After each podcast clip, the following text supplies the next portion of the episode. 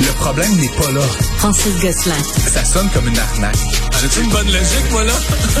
Mario Dumont. Dis pas qu'il faut faire plus d'argent. La rencontre. Gosselin. Dumont. Bonjour, Francis. Salut, Mario. On avait bien discuté il y a quelques mois du cabinet conseil McKinsey, mais ils sont quelques-uns comme ça, des grands cabinets conseils. Et on a encore un, reportage aujourd'hui sur euh, leur importance pour nos gouvernements. Oui, puis ça fait, ben, on en avait parlé surtout dans le contexte du fédéral. Euh, Mario, tu te rappelleras là, que depuis l'élection de, du gouvernement Trudeau, euh, c'est plus de 100 millions de dollars qui ont été versés à la seule firme là, McKinsey. Euh, donc, j'ai pas là, de mémoire les chiffres pour les autres acteurs, euh, mais il y a comme cette espèce en guillemets de dépendance là, au service de ces grandes firmes internationales. Euh, puis c'est pas des petits dollars. Là, encore une fois, dans le cadre du fédéral, on parlait de 100 millions de dollars. Puis en plus, il y avait peut-être une forme de conflit d'intérêt dans la mesure où le grand patron de McKinsey au Canada était aussi impliqué avec le Century Initiative. Euh, et donc, il conseillait le ministère de l'Immigration en disant il faut plus d'immigrants, en étant à la tête de nos BNL qui souhaitaient euh, faire tripler la population canadienne dans les 100 prochaines années.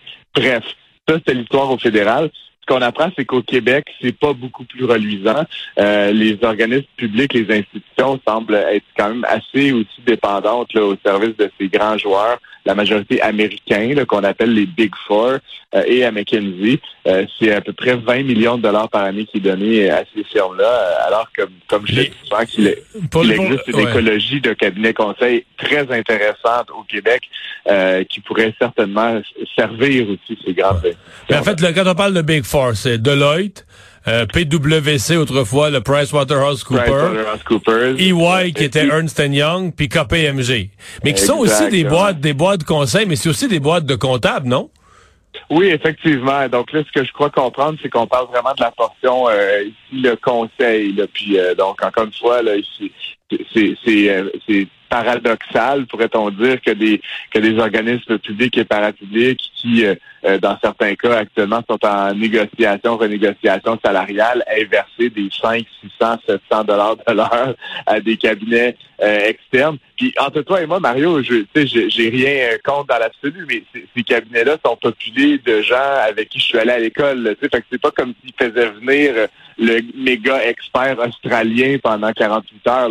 C'est généralement euh, des, gens d'ici, là, simplement à cause de la structure de coûts, à cause qu'évidemment une grande partie des, des profits sont rapatriés à l'étranger, ben ils ont euh, ils ont cette hmm. espèce de, structure là, complètement euh, déconnectée de la réalité. Mais pour le bénéfice de nos auditeurs moins familiers avec cet univers-là, qu'est-ce qu'ils font là? Des, des, études de marché avant de lancer un nouveau produit? Ben je donne un exemple. Quand la SAAC quand la SAAC a, eu à donner un mandat, c'était laquelle? C'était-tu KPM Non.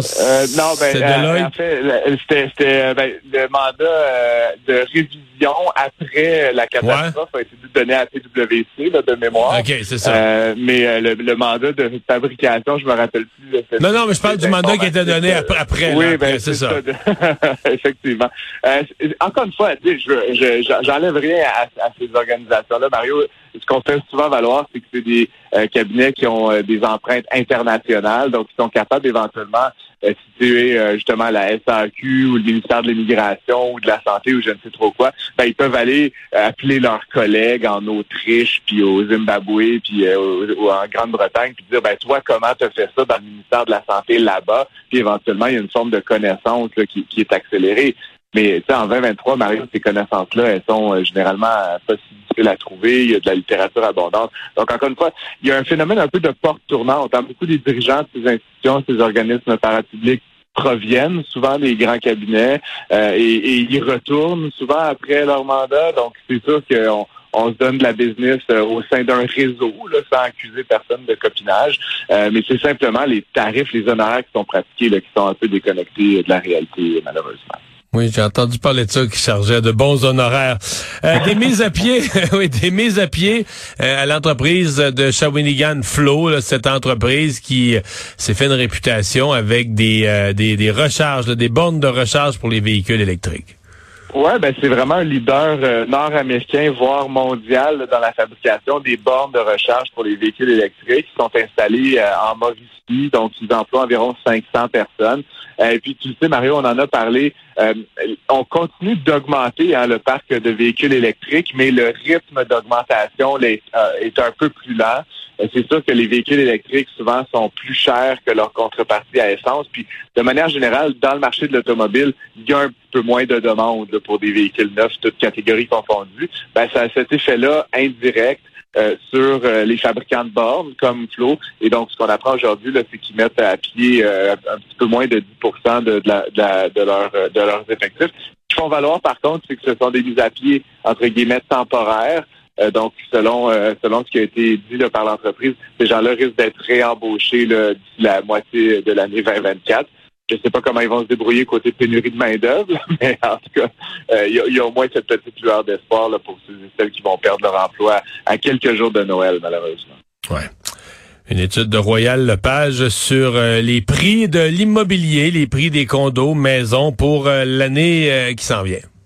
Ben oui, ben on a, on, je, je, je crois qu'on n'aura pas la chance de faire notre rétrospective annuelle, Mario, euh, cette année en économie. Donc, je commence moi à me préparer à, vous parler euh, de, 2024. Et puis, c'est cette étude de, Royal Lepage, donc qui est sortie euh, aujourd'hui et qui dit en fait qu'essentiellement, selon toute vraisemblance, on le dit souvent, les, les taux d'intérêt vont diminuer d'ici euh, la fin de l'année, voire peut-être même dans la première moitié de l'année 2024. Et selon eux, selon leurs calculs, ça ferait augmenter déjà et d'un un bon rythme la valeur des propriétés canadiennes d'un peu plus de 5% en moyenne. Donc, c'est quand même une, bonne augmentation pour ceux et celles qui sont propriétaires. Euh, ça soutient la thèse que j'ai souvent euh, partagée, mais que si on attend que les taux baissent avant d'acheter, avant de s'intéresser au marché immobilier, il va être trop tard parce que tout le monde va le faire. Donc, c'est un peu comme maintenant, peut-être le moment de, commencer à regarder ça en anticipation d'une éventuelle baisse des taux et, augmentation des valeurs des propriétés euh, un peu partout au Canada. Mais en fait, euh, les valeurs, si, si, on se fie à ça, les valeurs n'auront jamais vraiment baissé. C'est-à-dire que cette cette année de taux d'intérêt très élevé. Je pense qu'en 2023, on peut dire que les propriétaires n'ont pas pris beaucoup de valeur. Est-ce qu'elles en ont vraiment perdu? Euh, pas certain non plus.